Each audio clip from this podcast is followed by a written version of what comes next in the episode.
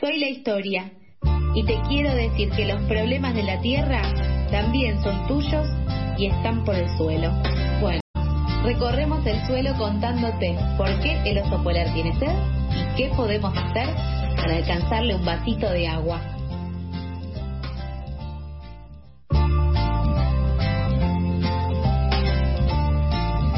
Son las nueve menos cuarto, ya va pasando la primera hora de la mañana en Pasadas por Alto en FM La Tribu. Y llegó el momento de la columna por el suelo. ¿Está Mija Kaufman por ahí? ¿Puede ser? Pero claro que sí, ¿cómo no vamos a estar miércoles a la mañana? Aquí estamos y aquí estaremos, dice el dicho. Mm. Buen día, Mija, ¿cómo estás? Muy bien, y ustedes como verán pasado de energía. Totalmente. sí, sí, sí. Vinimos así un bueno, poco ¿cómo les va? Muy bien, muy bien. Acá es con humedad esta ciudad, ¿no? Sí, sí. Estábamos esperando bajadita de línea. A ver qué. Más bajada de línea. Un poco de ansiedad. Sí. ¿Cómo vive en la previa del domingo? Eh, no, sin pensar. Yo me descargué Pokémon Go para no pensar. Ay, y está buena. Ay, y entonces juego a eso. Así paso mi ansiedad. Bien, interesante. Yo ayer le dije a un amigo, borrate Twitter del celular. Eh, menos. Eh, es que sí, yo un tiempo lo borré, ahora no, no lo puedo borrar, pero lo uso menos y juego a, Pokémon Go, tipo, me usa, uso el dedito todo el día así. Y, y nada, uno no piensa tanto, o sea, terrible, pero es que la ansiedad ya a este momento, una campaña muy larga ha sido. Sí. Muy larga. ¿Y usted, Fernando? Eh, yo volví a fumar, perdón mamá. Yo te prometí. te prometí, pero bueno, nada, está muy poquito. A mí me, me está volviendo la garganta, así que seguramente se termine, pero pero bueno, sí, también con ganas que se termine. Eh, y bueno, la verdad que no no, no recurrí. Es buenísima la del Pokémon Go, es siempre una, cuenta, una gran cuenta pendiente, eh, pero bueno, sobreinformado, creo que como todo el mundo. ¿Vos, mija? ¿Cómo estás esta semana? Yo tengo picos y altos, o sea, tengo bajos, altos, momentos de todo tipo y color. Sí vengo discutiendo con mucha gente, con lo cual un desgaste importante, discutiendo por todos lados. Eh, pero bueno, claramente, y, no digo nada nuevo ni quiero ser redundante, nos jugamos una, una instancia bastante histórica para nuestra democracia y sobre todo 40 años de, de la vuelta a la democracia no es menor. No soy de las personas fanáticas de Sergio Tomás Massa, bajo ningún concepto. De hecho, lo he vivido de cerca en distintos procesos legislativos, llámese etiquetado frontal, llámese humedales y tantos otros. Digo, creo que muchas personas del movimiento socioambiental sabemos un poco quién es él en términos de eh, su práctica política. Aún así, creo que si en algo podemos coincidir, no son todos lo mismo y claramente no es lo mismo tener un gobierno, por ejemplo, con Victoria Villarruel presidiendo el Senado y a mí es de las imágenes que más me aterrorizan. Está bueno, está bueno. sí, O, esto que decías, o del otro lado una persona que niega el cambio climático. Claramente. y partir desde esa base es casi que imposible el construir algo interesante, eh. desde la base del negacionismo. Ramiro Marra en su momento me acuerdo que en una entrevista en C5N, en el mismo piso de C5N, dijo, si quieren, si les preocupa el cambio climático, voten en la izquierda. Bueno, claro. gracias. Eh, ayer salió un comunicado, no sé si lo viste, de especialistas, de ONG, etcétera, de, en defensa de la biodiversidad, era el título. Sí, sí, y hoy de hecho va a salir otro de distintas organizaciones que también militamos en esta agenda, eh, en términos de, bueno, no da lo mismo y la democracia no sé si la democracia está en juego. Yo también creo, y esta será igual un ejercicio más reflexivo y crítico a partir del 20 de noviembre. Yo creo que como en toda campaña electoral, a veces algunas cuestiones se las exagera un poco. Yo no sé si la democracia honestamente está en juego o no, sí lo que creo que está en juego es ciertas instituciones democráticas y ciertos pisos mínimos de consenso que ya de por sí en Argentina tanto nos costó construir. Y para mí eso es un montón. Sí, había, hay cosas que parecían ya saldadas o que no íbamos a volver a discutir y se están discutiendo. Tenés, creo que razón con esto de, que decís de, por ahí un proceso más de, pensar. La semana pasada que hablábamos sobre otras democracias eh, de, América Central, por ejemplo, y decíamos, bueno, hay procesos que tal vez acá eh, que, no pasen. Pero a mí me preocupa, por ejemplo, un poco esto de, que salgan a decir que hay fraude. Eso a mí un poco me, me preocupa, porque digo, si fue, si pasó en grandes en grandes países, grandes democracias como Estados Unidos y Brasil, no es que no sería raro. Sí, para mí ahí el problema sobre todo es sentar las bases para que ante una eventual victoria de Unión por la Patria, automáticamente desde la libertad avanza y quizá por primera vez en 40 años de la vuelta de la democracia el argumento sea hubo fraude. Porque deslegitima y sobre todo creo que si algo quedó en claro en esta campaña electoral, en todo este proceso electoral, es que podés decir lo que quieras, sabiendo que estás mintiendo, pero si ese TikTok se viraliza, lamentablemente la información verdadera no llega a esa misma cantidad de gente. Y el ejemplo con lo del fraude. La Libertad Avanza no denunció judicialmente el fraude.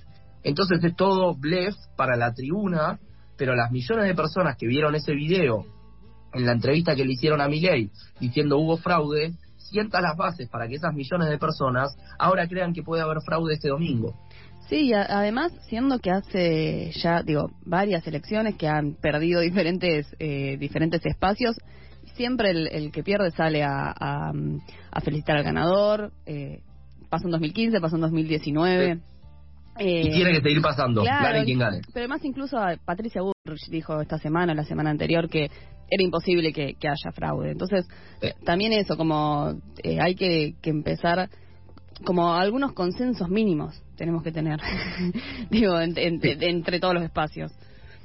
Sí, yo creo que necesitamos esos consensos. También creo, y en esto voy a ser muy honesto y vehemente, creo que a partir del 20 de noviembre nos merecemos, claramente cambiará mucho según el resultado, pero nos merecemos pensar, y perdón mi francés, cómo mierda llegamos a esta situación, que a muchas personas nos pase que metemos el sobre puteando en mil idiomas.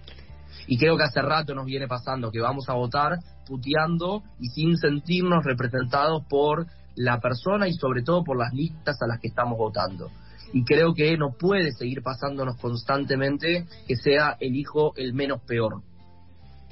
Sí, em, también pensar, digo, no sé, hacer una reflexión, vamos a tener que hacer todos, eh, digo, después, pasando el domingo, de, de, cómo se llegó hasta acá y también un poco de, de de los espacios, digo, de, de cada espacio, si estamos ahora como estamos y en las posibilidades del domingo existen de, de que de que de que, se, de que Massa gane la elección también es porque del otro lado no hubo nada me, me, parece. Digo no es solo este espacio son todos los espacios que no están pudiendo darle una respuesta a nadie. Em, pero creo que es un cambio como político y social muy profundo.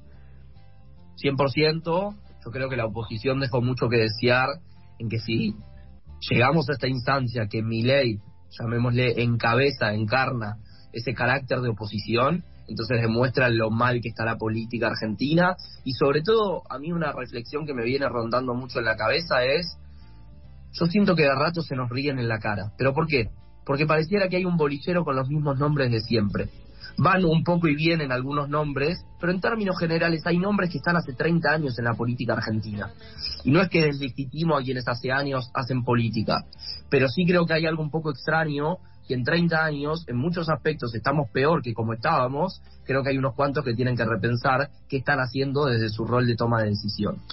Eh, mija, te quiero consultar. Vimos, eh, bueno, dijiste que hoy iba a haber un comunicado. La semana pasada fue como en general de comunicados y organización. ¿Cómo se sale fortalecido eh, el movimiento ambiental en grandes rasgos, viste, como en distintas instituciones eh, en este periodo de, definiciones? ¿Sale más organizado? ¿Cómo, qué, qué análisis hace al respecto? Yo honestamente creo que va a haber mucha organización sí, y si quieren tocamos madera, si a partir del 20 de noviembre efectivamente la lista ganadora es la libertad avanza, yo creo que ahí más que nunca el ambientalismo se va a unir, más allá de las diferencias que podamos tener entre las distintas organizaciones en distintos temas. Lamentablemente yo creo que si del otro lado está la libertad avanza, no va a quedar otra alternativa que unirnos más que nunca, porque del otro lado vamos a saber que directamente tenemos un negacionista de todas nuestras bases. Yo creo que este proceso sirvió, pero todavía no es suficiente para efectivamente poder hablar de un ambientalismo que está consolidado como movimiento articulado. Yo creo que estamos en camino a, y sin dudas me animo a decir que la cuestión climática en este proceso electoral tomó un poquito más de relevancia, de a ratos también me animo a decir que un poco como que para la tribuna, muchas personas hablando de eh, el cambio climático, el cambio climático, y era como, para Como, dale, tuviste gestión o estás en gestión, podrías haber hecho un montón más. Pero en lo concreto, y cierro acá, Fer, para responderte, yo creo que lamentablemente si viene la negativa, más que nunca nos vamos a unir y construir en conjunto porque seremos oposición sin lugar a dudas. Sí, y en el contrafáctico para la positiva. Y para la positiva yo creo que ahí se abren muchos escenarios. La, Sí, es la positiva, podríamos decir. Iba a decir positiva con comillas. Claro, no puede haber una organización que no sea en contra de, sino, bueno, dale, vamos y, reclamamos también que la gente que esté más cercana a lo nuestro también mueva un poco el avispero. Sí, a mí ahí lo que me preocupa es que, para mí, y lo vengo diciendo hace rato, que ahí inclusive gane masa o gane mi ley en términos socioambientales y en términos de derechos humanos, a mí me preocupa un poco el panorama. Digo, lo que pasó en Jujuy en su momento, sí. Massa, con estrecha relación con Gerardo Morales, en ningún momento lo salió a repudiar todo lo que sucedió. Eh, a mí ese tipo de películas me preocupa que sean más reiteradas. ¿Quiere decir que por eso estoy poniendo en la misma vara, en la misma bolsa a mi ley y a Libertad Avanza que Unión por la Patria? No, bajo ningún concepto. Pero quienes trabajamos los temas socioambientales sabemos un poco de dónde viene Massa y sabemos sin ningún centímetro de dudas, que es uno de los grandes detractores, por ejemplo, de el famoso reclamo por una ley de humedales. Digo, no vayamos a creer que porque en el debate, en el debate electoral has hablado del ambiente, ahora más es el primer ambientalista. Yo tampoco creo que nos podemos comer ese sapo. A mí sí me preocupa que algunos estén entrando en esa de más al primer ambientalista. Como, espera, no nos mintamos. Claro, como que, que si pasa, si el domingo ganase masa, después eh, estar desde una posición un poco de, bueno, ya está, está todo resuelto. No, hay como un montón de cosas para hacer y, y para, para ver, digamos, para estar atentos. Sí, yo creo que ahí el punto va a ser lo peor ya pasó.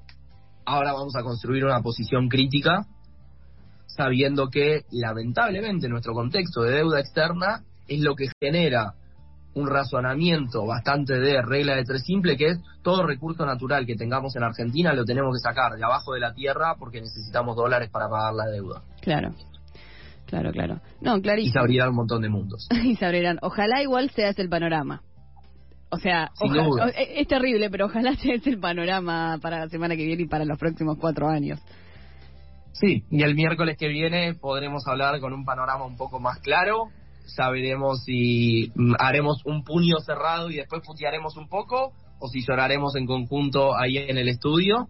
Pero bueno, creo que las cartas están echadas y que en lo tangible y concreto no podemos decir que son lo mismo. Y pase lo que pase, vamos a estar acá, juntos. Pase lo que pase, vamos a estar como siempre estuvimos y como siempre estaremos. Muy bien.